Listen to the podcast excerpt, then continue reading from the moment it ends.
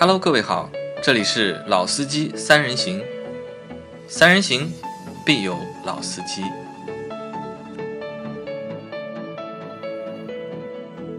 Hello，大家好，欢迎收听老司机三人行，我是杨磊。大家好，我是老倪。好，那今天这期节目啊，我们来和大家聊一下二零二二年一月份中国乘用车市场销量排行的情况。嗯，那在聊这个一月份的销量之前啊，我们先来和大家回顾一下二零二一年那整个全年。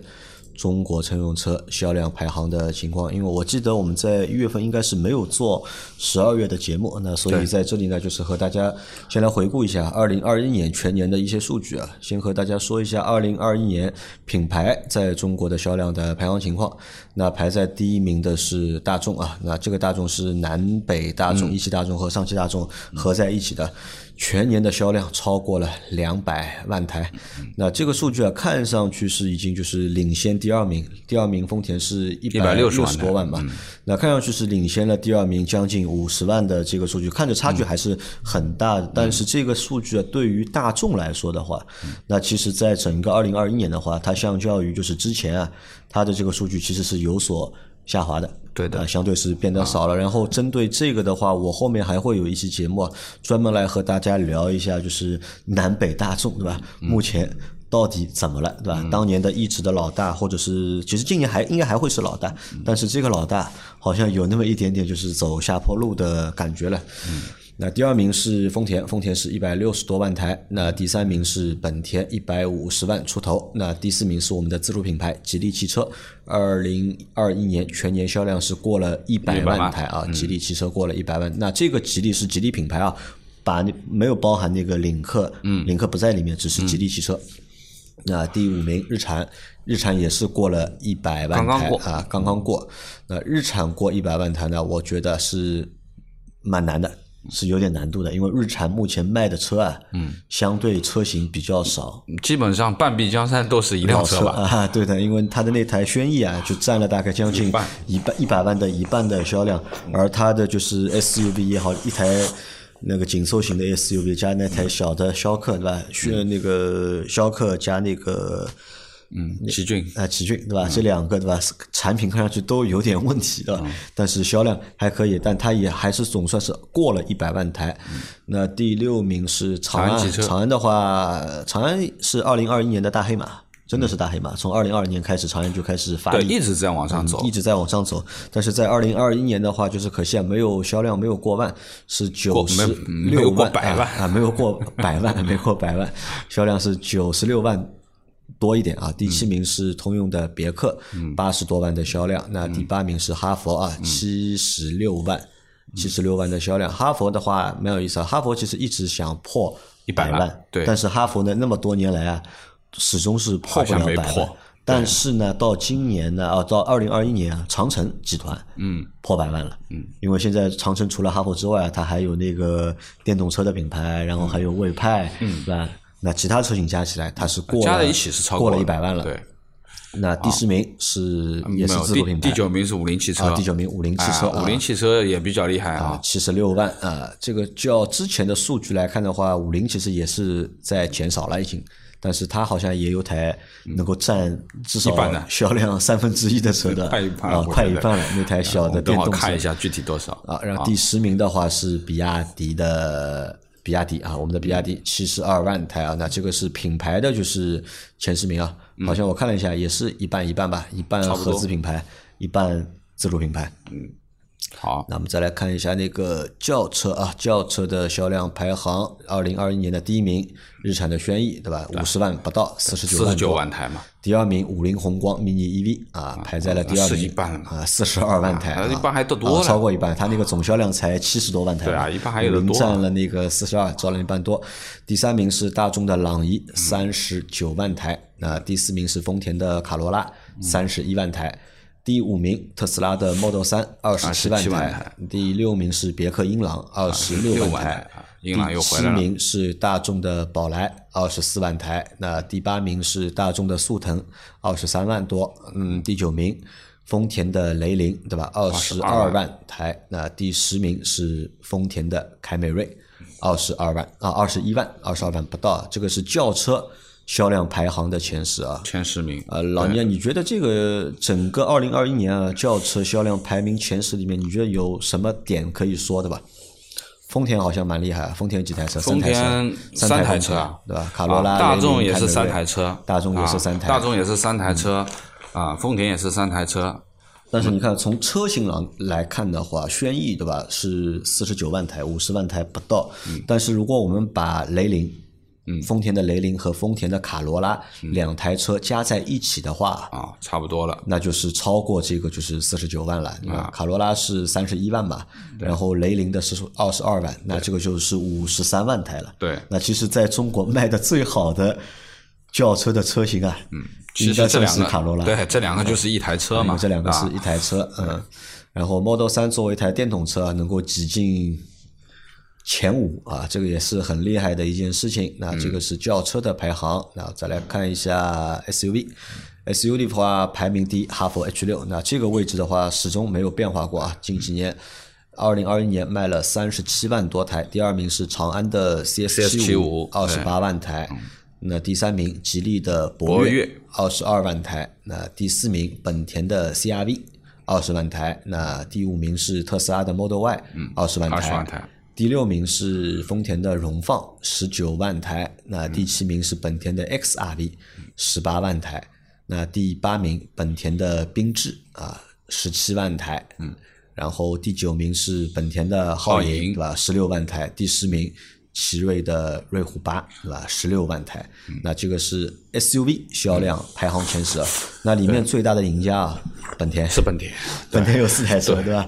皓影、CRV 和那个，也就是说，这个小型 SUV 和紧凑级 SUV 的这个双车型啊，全部都入榜，本田拿到了，全部都入榜。那么丰田其实只有这个荣放，荣放进了。那么 Model Y 啊，就是特斯拉，其实。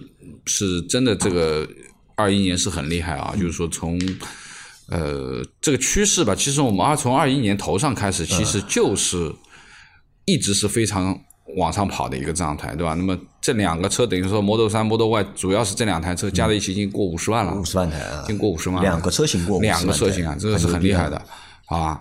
那么我觉得就是说，作为自主品牌的话，其实还是要点评一下 CS 七五嘛，因为长阿福 H 六我们就不多说了啊，每年年年都是第一名，它这个数据其实对于它顶峰的时期还是有下降多了，原来有五六十万呢，对吧？那么现在其实还是，当然现在其实说实话，我们我马路上去看到 H 六，其实现在已经看到好多版版本的啊，那么而且说实话改的挺漂亮，我觉得就是说这个车还是我觉得是有进步的。那么最主要是这个这个长安 CS 七五啊，CS 七五其实去年一整年，其实我们有很多的呃时间去关注这一台车啊。那么包括就是说最近在做直播的时候问到，就是同级别这个自主品牌里面的这几台车里面选谁？其实三 C 四五从销量上面去看，就是说，因为如果说你要这个车未来的啊保值率好一点，那其实车的销量是很大的一部分。那么另外一点呢，其实也就是说，其实如果说这个车基础素质没有太多的这个问题的话，当然价格最合适的情况下面，其实这也能反映一些问题，就说明这个车产品力本身还是可以的。对的啊，当然就是说我们不能去说啊，一个车是非常完整的，什么都好的，它肯定也有缺点。但是关键是，呃，你自己在用车的环境下面，你如何去啊取舍一些啊自己的想法。那我在想啊，为什么这两年哈佛的 H 六的销量啊，它其实是下滑的嘛？那下滑最大的原因啊，就是它的其实它的很多的销量被同级别的自主品牌的 SUV 啊，对吃掉了嘛？那对最明显的，你看，其实最主要的是被长安对吧？对，最长安而且长安的 CS 七五的 Plus 吧？到这个月的月底吧，因为二月二十八号它的第二代产品也要上市了。那第二代产品我看了一下，其实 CS 七五能够卖得好，我觉得主要还是产品力相对来说是比较强，在这样一个价格区间里面对吧？在十三万。十二三万左右的这个价格里面，那么你能够买到相对配置比较高的车，所以它的销量会比较好。嗯，好的。但是诧异的是什么？让我诧异的是吉利的博越，对吧？其实我们不太关注这一台车，而且甚至在目前这个状态下，我们都不太推荐这台车，因为博越上市其实已经很长时间，虽然说每年都会有一些小的改款，但是它的就是三大件，它的特别是它的动力总成，并没有。嗯，比较老旧一点啊，对还是以前的那个一点八 T 加六 AT 的动力总成。对，说实话，这套动力总成就是当年刚上的时候，在自主品牌里面还蛮香的。但是现在已经二零二二年了，或者二零二一年的时候看这套动力总成呢，你其实啊，就是根本没有优势啊，那动力弱，对吧？油耗大，对。但是它在二一年，对吧？SUV 的销量排行里面，它继续排在了前三名。那么最主要其实是对于吉利而言，其实去年年底上了一台新车嘛，对吧？就是我们说的这个星越 L 啊，我相信今年的这个榜单里面打榜，肯定就不会有博越了，应该会是星越 L 作为一个替代。对，从这一两个月的这个销量来看，其实是但还有点厉害，因为这两台车差价差的还蛮多。等会儿我们说一月份的时候，我们可以来我们来看一下，好吧？那这个是 SUV 的销量排行的前十啊，那然后总算那个奇瑞啊，有一台车啊能够挤进前十名了，因为我们在轿车里面，奇瑞的车是挤不进前十嘛，但在 SUV 里面，瑞虎的这台瑞虎八啊，总算进了前十了，这个也不枉费，对吧？这台车刚上市的时候，我们就对这台车啊表扬了很多，觉得这是台。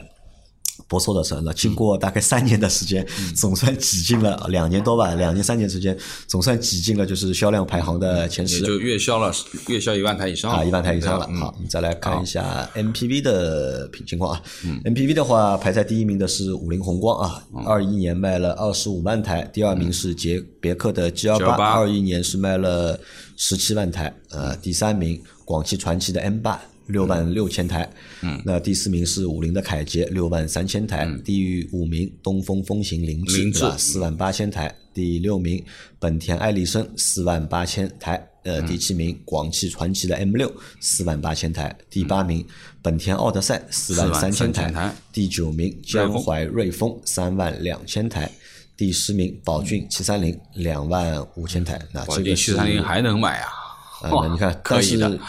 你看这个市场，你看有多多小？MPV 市场有多小？你卖 两万五千台车就能进前十了，你进车型年度前十了，那说明这个市场真的是小啊。嗯，而且最主要是说实话，这个里面其实我们每个月在做这个节目，其实。基本没有什么太多的车型变化，但是值得看的，其实说实话，五菱宏光我们不能把它当 MPV 来用啊，只能是个工具车，只能是个工具车。那正经 MPV 其实是要从 G L 八开始算起，十七万台的一个销量，一枝独秀，对吧？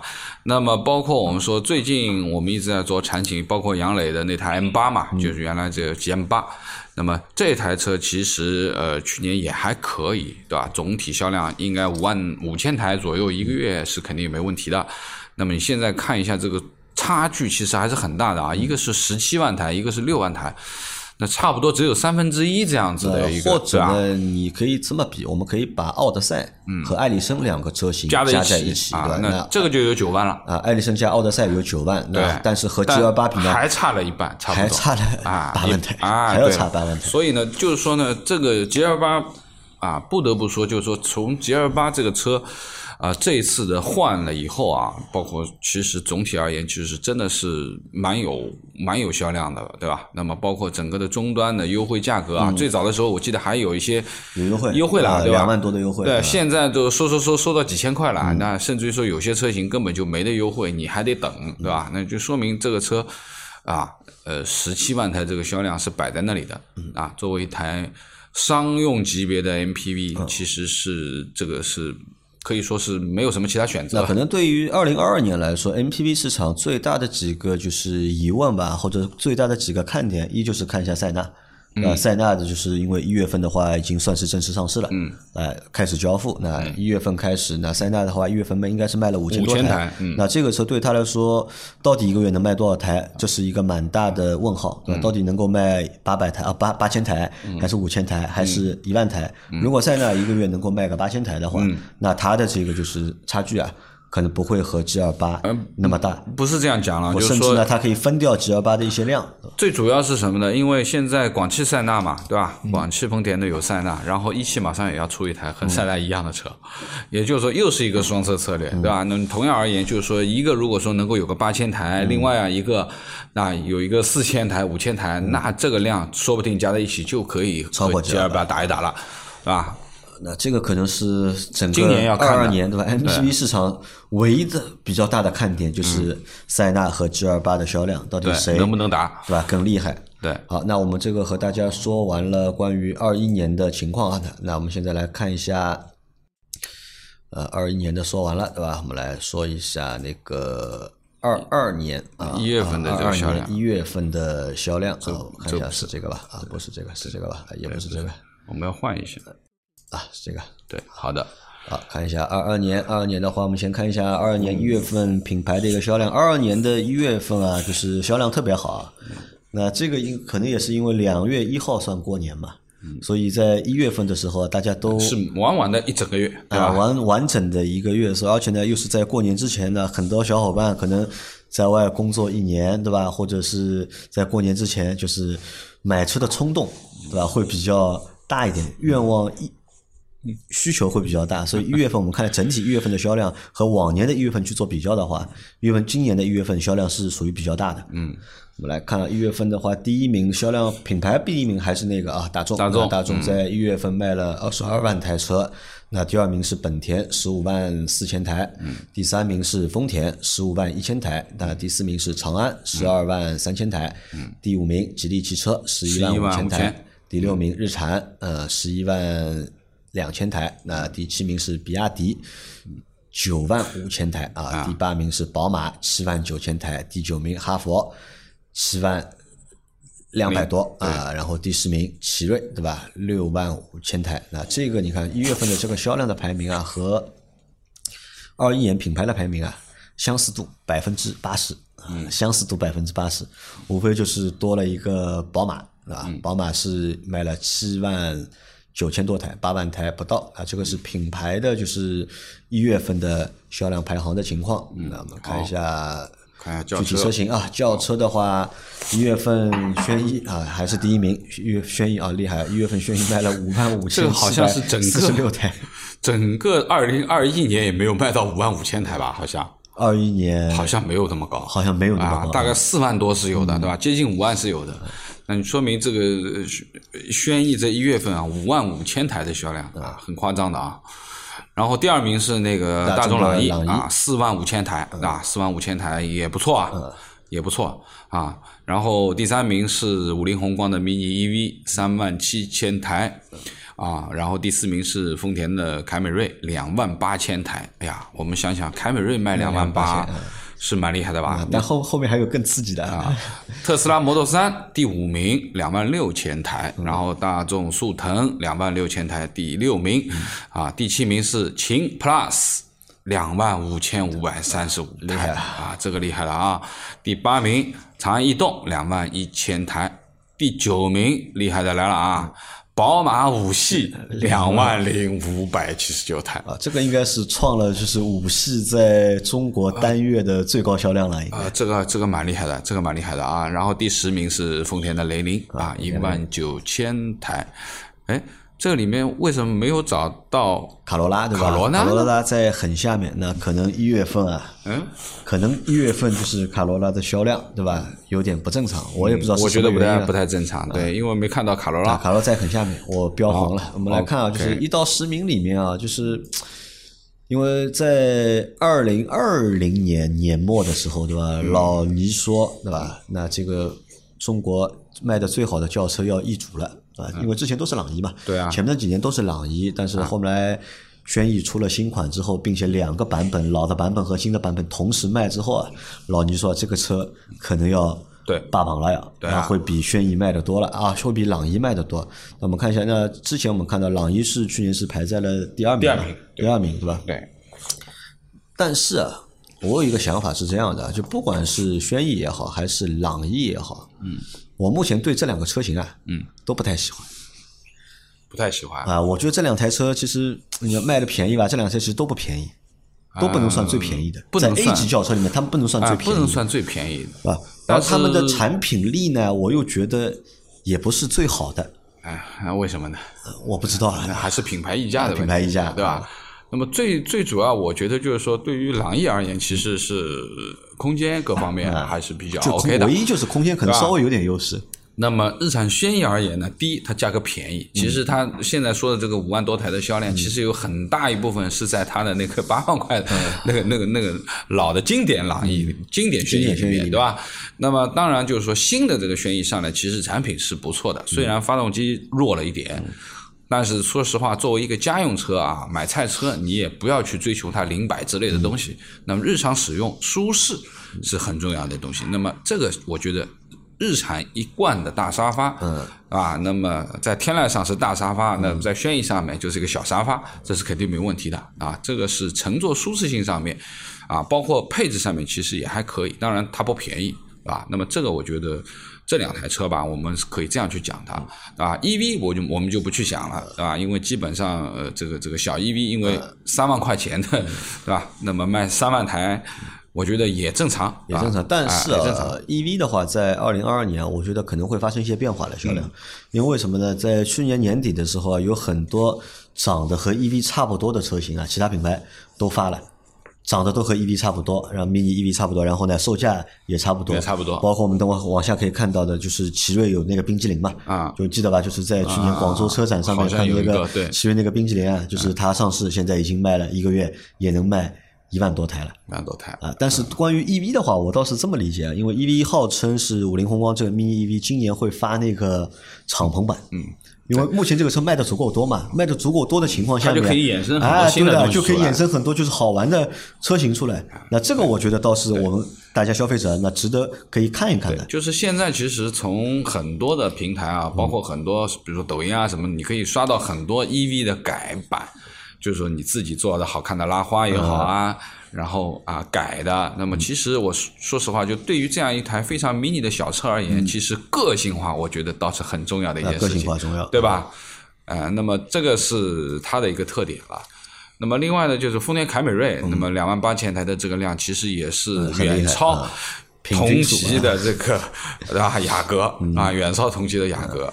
那么特斯拉我们不多说了，它其实基本上是比较稳定的一个两万多的一个数字啊，两万多。它也就这点产能，你让它一个月卖三万台也不一定行。对，那么接下来就是大众速腾了。那速腾呢是前十名里面基本上比较稳定在存在的。那么最主要是今年又有新的一点五的 U 的那个发动机上。那么包括新的速腾，那我觉得这个速腾的量今年还不会有什么大的变化，不会太大不会太大的变化。那么第七名其实就比亚迪秦，我觉得这是一个比较厉害的家伙，啊，那么从啊年底，包括我们一月份的时候，其实我们也几次去了一下比亚迪的店嘛，包括我们的这个豆腐还买了一台比亚迪的唐啊，而且阿 Q 啊他们也特地去试了一下比亚迪的秦，这个这个啊不是秦宋宋 Plus 的那个。那 DMI 的那个版本，那么可以这么说，就比亚迪秦 Plus，说实话，它的这个改款啊，这套 DMI 的东西，其实这个销售数据已经证明了它的成功成功了，对吧？包括我的一个同事老周，他也想买一台，对吧？他说是要想买一台这个插电的，但是说要等，等多久还不知道。而且啊，就是从我觉得从一月份开始，二零二二二年的一月开始算的话，基本上秦也好，宋也好，嗯，唐也好，嗯，几乎就是比亚迪所有的车型，你都要等。而且它能够保持每个月啊，就是两万两万每个车型卖两万这个销量。对。而且我预估啊，今年比亚迪，因为比亚迪去年是七十多万台嘛，总共销量七十多万台，那到二零二二年的话破百万啊。不是太大的问题，破百万。啊，这是能多二十五万出来，太厉害了吧？破万破百万，它没没问题，没问题了。因为为什么？你想，你算呀，嗯，比亚迪的爆发是从去年的大概六月份开始的，嗯，就过完那个上海车展之后，六月份开始，那个销量开始慢慢的往上爬的，等于去年卖了半年啊。因为它的 DMI 产品啊，是等于是在去年的七月份、六七月份，应该是七月份的时候，才正式在交付 DMI 的产品，然后。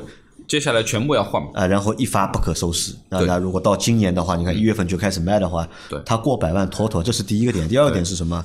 你看，这也可能是比亚迪有可能成为就是二零二二年全球全球啊，嗯新能源车销量最大的一个车企。厉害了，因为比呃特斯拉即使把 Model 三和 Model Y 加在一起的话，你一年五十多万台，对，对吧？但是比亚迪如果过百万的话。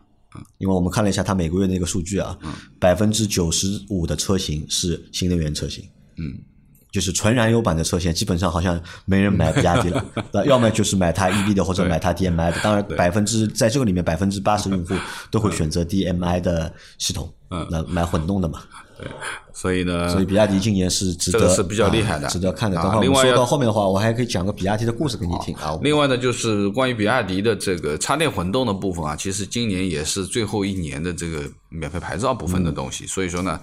呃，对于就是说像上海的这种用户的话，如果你想要买比亚迪秦的话，我觉得你上半年你要把它搞定了，因为你真的不知道等车多久啊。因为我我那个同事老周说他准备九月份买，我说你九月份买你提不到车，到时候上不了牌你就虾米了，对吧？这个有很很有可能，所以呢，这个要要动手找，好吧？那么接下来是第九名的宝马五系啊，其实宝马这个车没有什么多说的，对吧？这个在我们说的 BBA 里面。这个级别里面，应该说产品力我们一直是比较推荐的，是比较强的。当然，这个销量上面也摆在那里啊，两万台的销量，这个是一月份也是算比较大的一个量了。从这个点上面来看，可以看出什么？你看，因为一月份嘛，对吧？两月过年，二月一号过年，那一月份对吧？在一月份里面，宝马五系卖的比奥迪 A 六和奔驰的 E 级都要多，那么说明啊，对吧？而且在这个月份里，我看过一月份的，就是大家的就是优惠情况都是差不多的，和之前在和十二月份、十一月份去比的话，没有什么就是太多的变化，反而就是一月份的优惠会比之前两个月还稍微多了么一点点。是的。那在这种情况下面，那么 宝马五系卖的那么多，嗯，说明对吧？选择 C 级车的对吧？豪华品牌 C 级车的小伙伴里面，可能喜欢宝马五系的人会更多一点，对吧？你过年的时候开台五系回家。可能感觉会 有面子好啊。好，那接下来我们来看一下，就是第十一名到二十名吧。那这里面我们就不单独说了，我们挑几个觉得可以聊一聊的是。宝马三系啊，三系也厉害，一万八千八百四十一台，对吧？奥迪其实也行，奥迪 A 四 L，奥迪也是一万八千四十四，对吧？比那个三系只少了四百台不到。对。另外呢，就是第十四名自主品牌的我们的吉利帝豪，帝豪啊，帝豪这个帝豪还是老的，老帝豪啊，老还是老帝豪，还不是 L 因为我不知道它那个就是帝豪 L 出了之后，它这个老帝豪还不会就是继续生产，可能的话两个车型还会。呃，都有。共同我上次去吉利店的时候都有。其实老的帝豪也还可以，也还可以。老帝豪就稍微短了点，哎，就车身稍微短了点。那毕竟这个价位摆在这里了，就是说我们说的这个入门最入门的啊，自主的这个基本上这个也是一台我们说的常规马路上能见的比较多的一台车了，对吧？第十五名是本田雅阁，一万七千台啊，一万啊。前面你说，你猜一下，型格卖多少台？型格我没。因为新车也是一个新车型嘛，那但它其实只是一个思域的啊，不是我说的是雅阁，我说的雅阁不是不是那个啊，我说雅阁，那么其实和凯美瑞差了一万多台的销量啊，一个两万八，一个一万七，这个差的蛮多。天籁一万七千台，对吧？那我觉得常规吧。其实自从缺芯片啊，自从缺芯片开始，天籁的数字倒反而一直在往上升。原来天籁是卖不了那么多。啊，那么接下来是本田思域了啊，思域是一万六千台，嗯，那作为一台新车型上来的话，这个是肯定没问题啊，当家主打，而且你看看了就是十一月份啊，十二月份和一月份的那个关于思域的销量的话，嗯。可以得出一个结论啊，就是目前思域的这次换代啊，嗯，是比较成功，是蛮成功的。对我认为这个思域把一个就是本身很运动、很激进、看着很激进的思域啊，变得更成熟一点、更稳重一点之后啊，就是选择它的用户更居家啊，其实更多了，对，更实用。但是呢，就是说呢，呃，其实思域的这个改款其实围绕着几点，第一个就是我们一直在吐槽的这个隔音差，嗯，啊，那这次他着重说，哎，我的隔音改过了，啊，那的确是比以前强。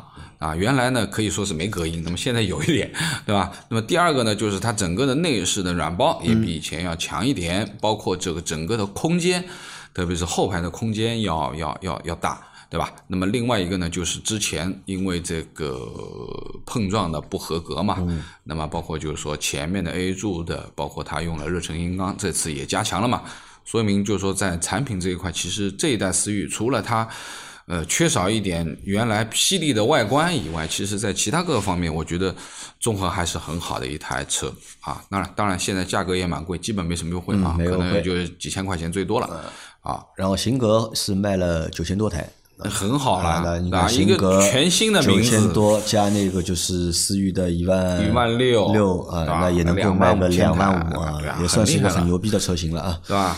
很厉害了。OK，好，下走走看啊，然后卡罗拉啊，那卡罗拉一万两千多台，卡罗拉只有一万二，对吧？正常情况下，卡罗拉应该也能够卖个两万多台。两三万台应该没问题。所以啊，你看，如果你把卡罗拉的销量和雷凌的销量加在一起的话，嗯，它其实是超过轩逸的。嗯，那理论上这个车型还是应该是中国卖的最好的一个小的 A 级车。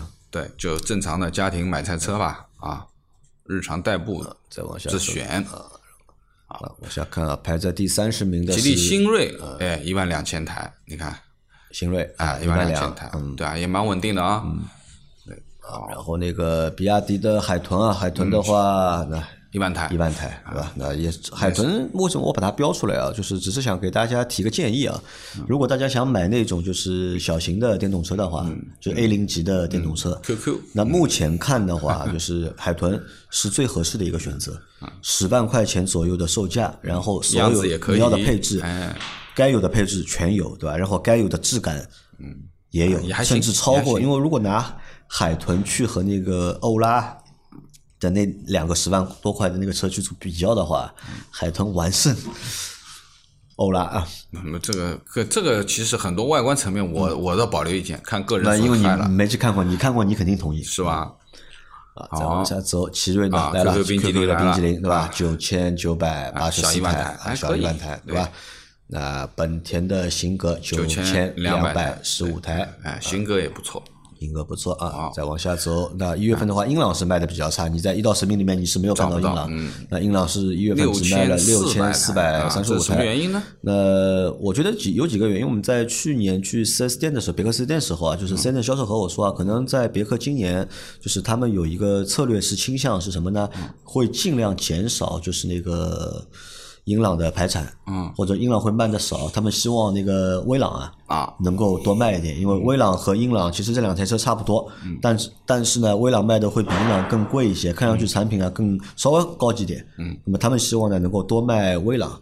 嗯，那威朗的话，我看了一下，前面一月份也是卖了大概就一万台左右，但是这个英朗就不行了，就六千多台，那也搞不懂啊。哎，这个我值得看了，看到吗？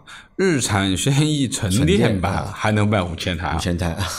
这个纯电是那个吗？不是，不是那个，不是那个一帕瓦，不是一帕瓦，不是一帕瓦，是它有一个，那它的确是有个纯有一个纯电的那个是吧？地台很高的，对吧？我的天呐，那加在一起就六万台了，六万台，前面五万五嘛，再加再加这五千，不是六万台？厉害。好，广汽传祺引爆，四千台，四千四，对吧？啊。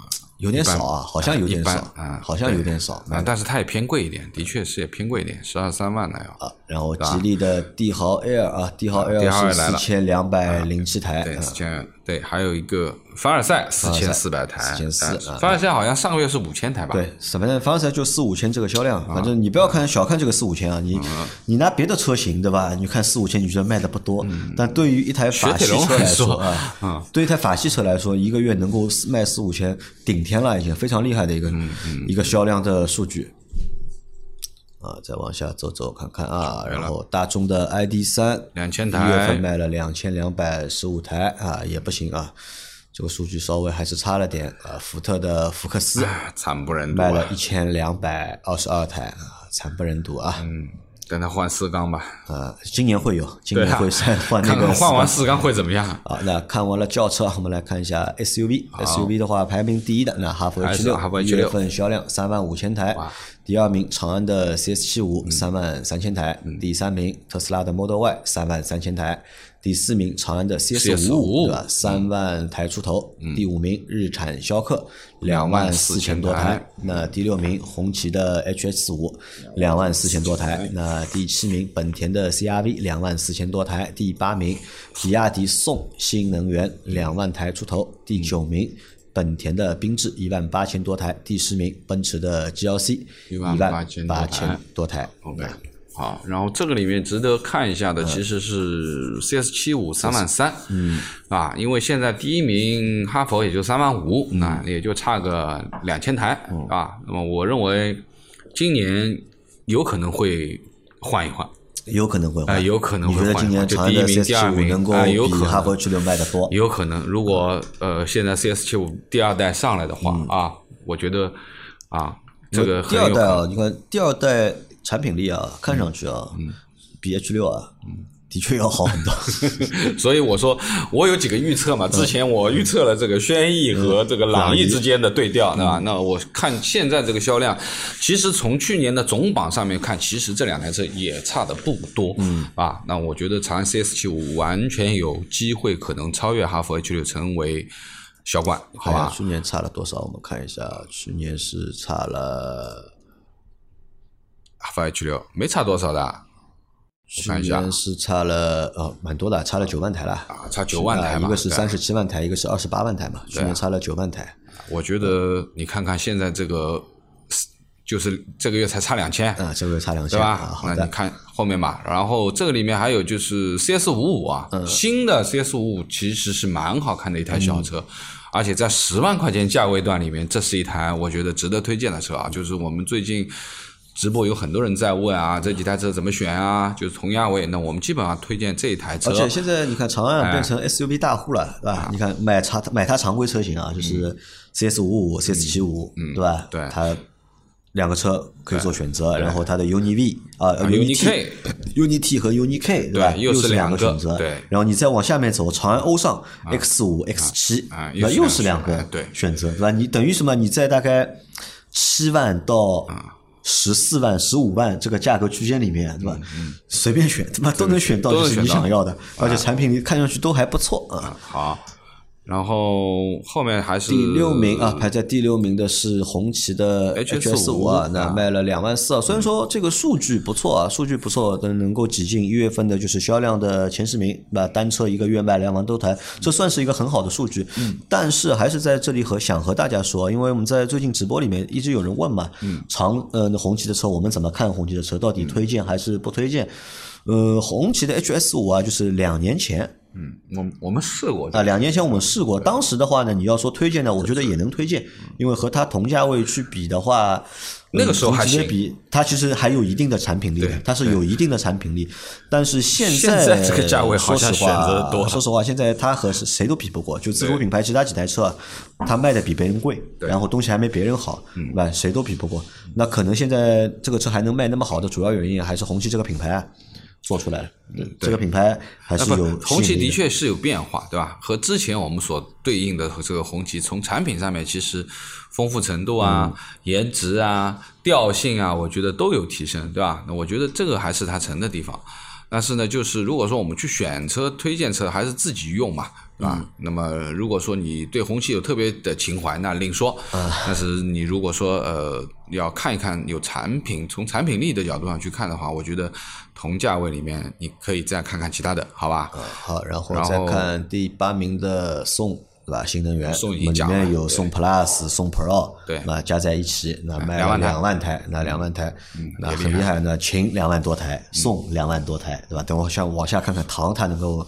卖多少台啊？那在选择宋的新能源的小伙伴啊，就给大家一个建议啊，尽量选宋 Plus，不要选那个宋 Pro，因为这两台车都是宋，但是这两台车其实他们的平台啊是不一样的啊，尽量选那个宋 Plus。啊，再往下走走看看啊，来看一下这个呃后面的这几名里面，其实还有就是是这个 CRV 啊，包括缤智，对吧？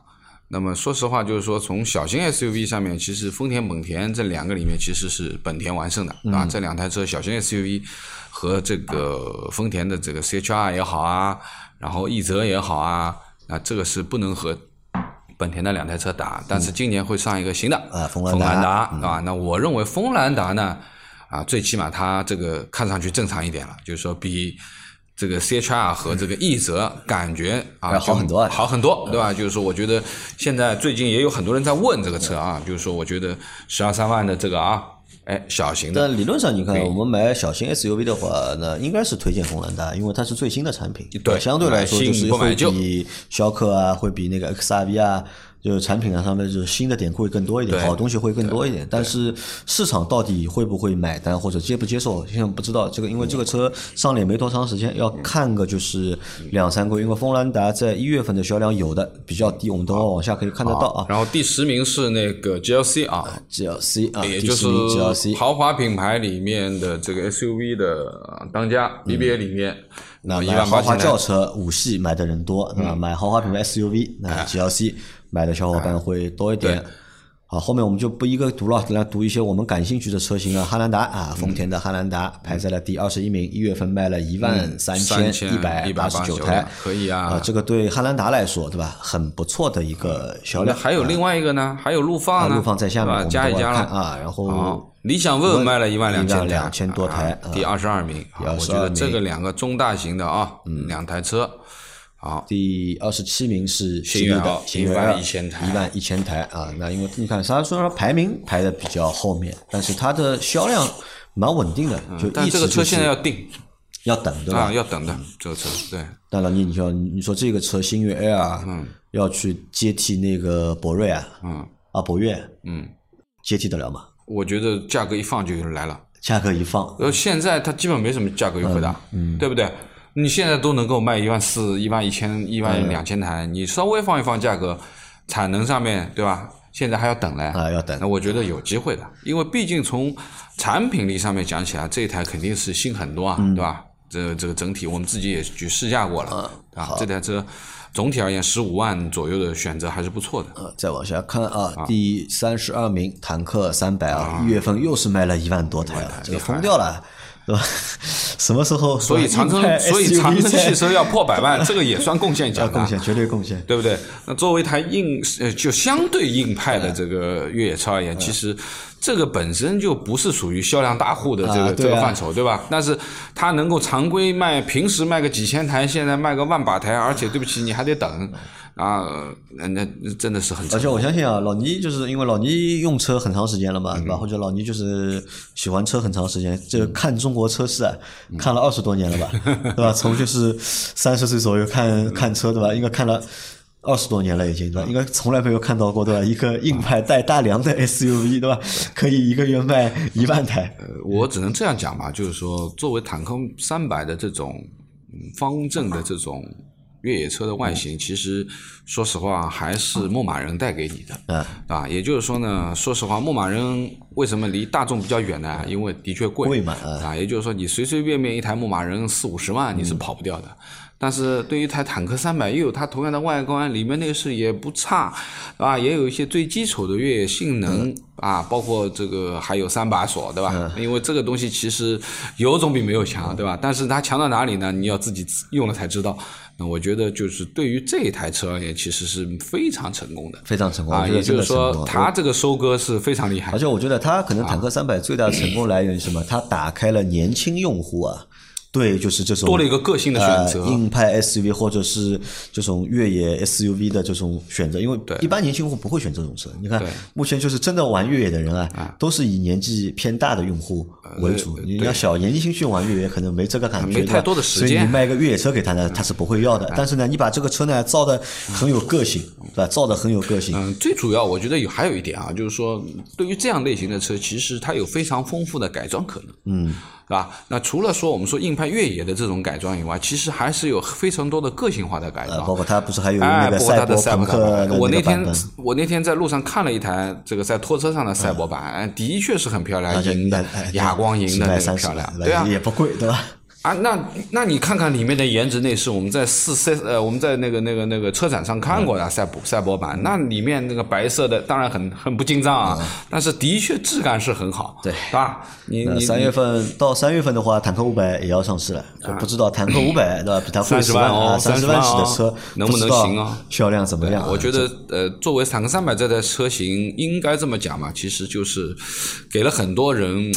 越野的梦，嗯，啊，或者说是个性的，我觉得可能越野并没有占很多，我说是个性，我说是越野的梦，啊不是越野，是越野的梦，就是最起码就是说，感觉好像你这样开出去不会太害怕，啊，好不好？再往下看，比亚迪唐啊，唐是卖了九千台六十台啊，那唐啊。唐的话没有这个数据，一月份的数据看上去没有那个那么香啊，没有宋啊，没有那个秦啊，数据那么多。便宜啊，一个贵啊，这个车相对比较贵啊，将近二十万，对吧？二啊，因为我加过价了，对吧？啊，不是涨过价了，不是加过价，现在二超过二十万的车。你知道吧？我在我们上个星期不是发了一条这个糖的视频嘛？嗯，发了一条那个糖出体验的视频，嗯，然后竟然有人来加我微信，对吧？来问我，对吧？他说：“兄弟，你这你们这个车到底在哪里买？”订了一个月就拿了？为什么你们等了 那么短时间就能拿到了？加了多少钱？能不能就是把那家店介绍给我？我也加点钱。我他说我已经等了两个半月了，已经到现在还没拿到，说急死了。嗯，啊，我说，呃，这个我们也不是的，我们没有加钱，对吧？我们只是刷了一次脸，这个也是很难的一件事情。嗯，对，也介绍不了你啊。再往下看，大众的探岳啊，来，大众探岳八千台，八千台，你看这个是大大的减少从去年的下半年开始吧，就是大众的探岳啊和途观 L 的销量又倒挂了。那本来呢，就是探岳上了之后，它的销量卖的比途观 L 要好，因为它车新嘛。对。包括我们也一直在推荐探岳这个车，直到现在，其实我们在这两台车的选择或者推荐过程当中，我们还是会倾向于推荐一汽大众的探岳。因为从呃车身尺寸而言，其实是途观 L 要大的。但是从内饰空间上面，其实两个车都不差，而且呢，就是探岳的这个造型更四轮四角一点，更好看，对吧？感觉上面就更魁梧一点，对吧？而且呢，就是说，呃，总体而言，其实探岳，因为我我我另外一个同事有一辆探岳，他已经开了两年多，哎，他也倒没有什么颗粒捕捉器的问题，对吧？啊，我觉得就颗粒捕捉器是一个问题吧，因为已经爆发过了。但这个问题目前好像没有太多新的应该已经是解决了这个问题，没有太多新的。所以啊，就是大家在选择途观 L 和探岳的过程当中啊，我们还是推荐大家去看一下探岳。嗯。而且你看探岳，因为现在卖不过途观 L 嘛，嗯，所以它的那个优惠啊，嗯给的还会大一点，哎，会大一点。所以买探岳啊，就是更更推荐，我们觉得更值得。继续。啊，然后再看一下 UNI-T 啊，UNI-T 不行了啊，UNI-T 只卖了六千九百十三台，常规一万台的量，现在只能自从长安 CS 七五 Plus 对吧崛起之后，那么 UNI-T 的量呢也慢慢的在减少了，因为 UNI-T 从刚上的时候啊，一个月一万台，闭着眼睛卖，但是现在呢，已经近三个月看一下销量都是在六千台到八千台之间，它是卖了六千九嘛，七千台不到，继续。再往下走走看，往下看一下啊，UNI K 长的 UNI K 是四千呃九百一十五台。那这台车作为星越 L 的一个比较直接的竞争对手来说的话，从销量上来说，好像是构不成 竞争的这个水平。星越 L 卖了一万多，它只有四千多，一半。啊，五千不到。啊。来看一下广汽传祺的 GS 八，那这台车也是我们最近被我们最近。就是捧的比较高的一台车，呃也不能说捧吧，就是相对而言，在这个价位段里面，从空间、实用性啊，包括内饰，对吧？然后总体而言，这台车其实还是值的。就是说，我觉得啊，因为 GS 八的这个油版和 GS 八的混动这两台车，我都去试了。啊，GS 八呢没开啊，就混动没开，因为那个时候那那台车还不能开，只能让销售开。我乘坐了一下，反正我在前排体验到的这个加速的感觉，包括这个发动机介入啊，就肯定比汉兰达介入的要小。比汉兰达要好啊，对，而且声音要轻很多啊。那么我觉得就就这台车混动，我觉得也值得看。但是你看销量的话，我觉得还是不够，因为这个销量四八五八的这个销量和这台车的实际的，就是我觉得实际的表现啊，不太符合。嗯，我认为这个车呃，只能说现在是刚刚上，没什么优惠的前提下面，对吧？你你多多少少要放掉一点优惠，那这个才能看得出来吧，好不好？但是在这个级啊这个价位段里面，这个空间真的是无敌的，嗯，啊，这个空间是不错。好，再往下看看大众的 ID 四，对吧？ID 四卖了四千台，ID 四 X 啊四千。找找看，领克零九有没有啊？极客零零一啊，看到了，极客零零一一月份卖了三千五百台，那不错。那对于这个数据来说，对这台车我觉得 OK，算是一个及格的数据。三十万了，毕竟，嗯，对不对？三十万的车卖三千五百台，可以了啊。来来来，再往下走啊！魏派的摩卡，摩卡不行啊，两千五，对吧？那这个算是卖的少的。摩卡也没什么而且基本上不管是摩卡也好，那个马奇朵也好，这两个车拿铁换了之后，对吧？那还啊还有拿铁三个，对吧？三个。那这这三个车接了那个就是 VV 七、VV 五、VV 六之后啊，销量啊就是没有之前好啊。我觉得不知道这个换代算不算是失败的？现在终端没有什么价格的优惠。应该没有啊，陆放来了啊！你前面看陆放是吧？两千台，两千台，这不成正比的。那个是那个卖了一万多，一万三对吧？对啊，汉兰达一万三，陆放只有两千。啊，陆放加价，嗯，啊，陆放还加价对吧？加价，脑子坏掉了啊！陆放加价，好吧。然后看一下这个 ID 四 Cross 两千台，两千台啊，就说明 ID 还是上汽的这个 ID 四 X 啊，四千台啊，差不多一倍的这个量。呃，领呃领跑的 C 幺幺，号称就是目前最美的自主品牌的电动 SUV，销量是二千零六十九台。探险者两千台，探险者两千台，那这个车我觉得活该卖两千台。嗯，活该卖两千台。啊，SUV 还有啊，那锋兰达，锋兰达。的数据啊，一千三百五十一台，那，因为新车嘛，对吧？刚刚来，刚刚来，嗯，呃，奇骏啊，奇骏日产奇骏，好了，一千一百八十四台，嗯，最惨了，这个好惨。呃，零九倒是新能源倒有啊，领克零九新能源倒卖了一千零五十几台啊。那那个那个有吗？就是那个油版有数字吗？我来找一下，看一下油版的有。有的啊，领克零九，领克零九的话三百六十九台。你看，还是买新能源的多啊？对，还是买新能源多。可能就是市场告诉我们，就实际的这个销量告诉我们，这个车的确应该买新能源的版本。对，因为一个是有牌，嗯，第二个呢，就是对于这两台车而言，其实我试了它的这个油版的这台车。那我觉得就动力是没问题的，够用的啦。就是说，当然就是这个够用是基于这台两点零 T 去推一个两吨一的一个重量。那相对而言，就是说你如果没有力气的话，你肯定带不动。那也就意味着你的油肯定要多一点。也就是说，这台车如果是买油版的话，油耗会偏高。我觉得这是正常的啊。作为一个两点零 T，可能这个油要十三个左右，甚至于更高。啊，但是如果你买了油电混动版，那就不一样了，对吧？它完全基本上是靠电，嗯，啊，而且它讲是能有八十公里嘛，那实际我估计开不到，能开个五六十差不多了。那么日常情况下面多了电机，对吧？然后电机的力气也大，提速感也增强到了，油耗也会低一点，提速是五秒多的，啊，然后油耗也就可以忽略了，啊，我觉得所以可能油版是一个。呃，比较呃，就这个混动版是一个比较好的选择嘛，而且贵也没贵多少嘛，两万块钱不到。其实两万块钱贵，你换换一个想法，就是你还省了税呢。呃，省了税啊，对对对。你要这样算，对对，你把税的钱往下一扣，不是就等于是一样的嘛？对对对，是不是这样考虑？对吧？又多了一块牌，又省了税。对。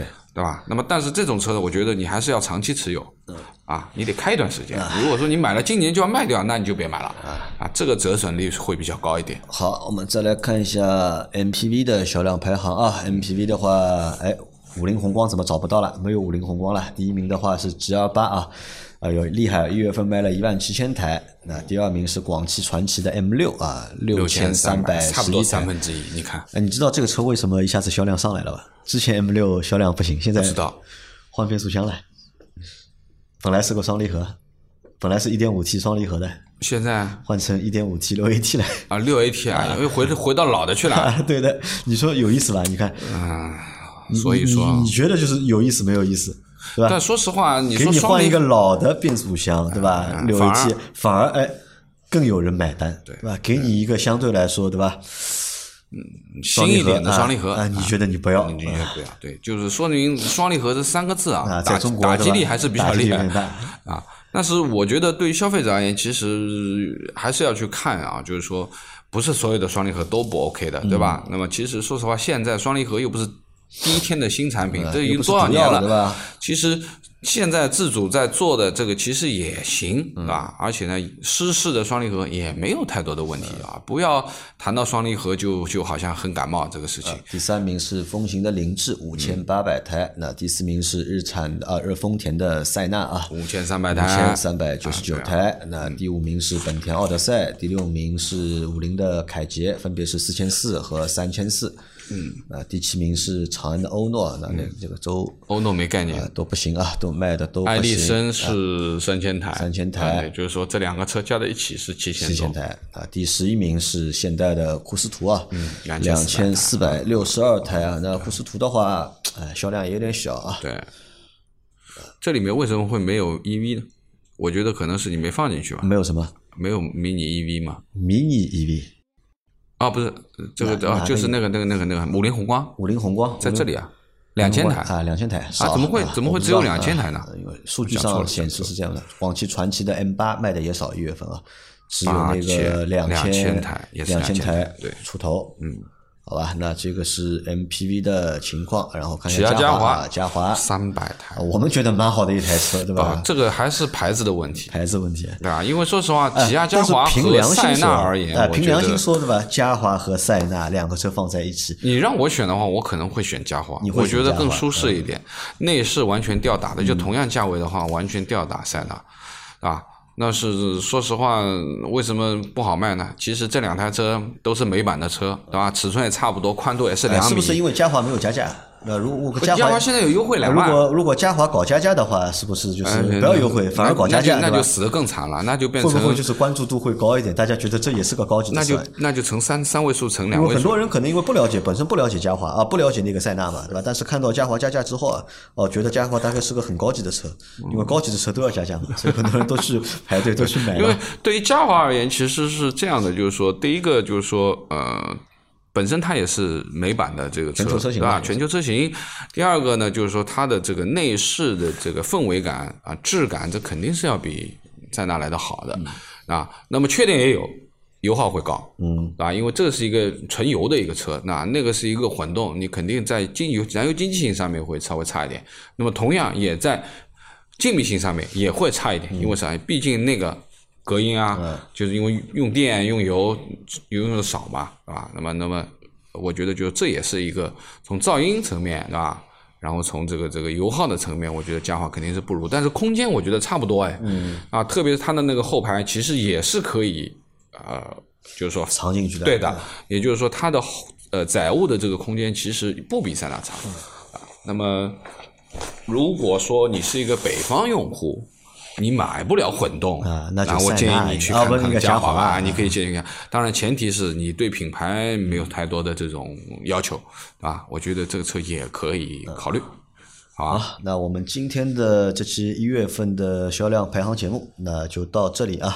感谢大家的收听那到下一期节目呢，我们会来和大家来去分析分析，对吧？嗯，一汽大众现现在到底是一汽大众厉害，还是上汽大众厉害啊？因为我在没分析之前呢，我觉得一汽大众很厉害，比上汽大众厉害。但是分析完之后啊，发现好像还是上汽大众上汽大众厉害呃，比一汽大众厉害一点，好吧？那具体是什么情况，我们到下期节目再和大家聊。那我们下期再见，拜拜。拜拜。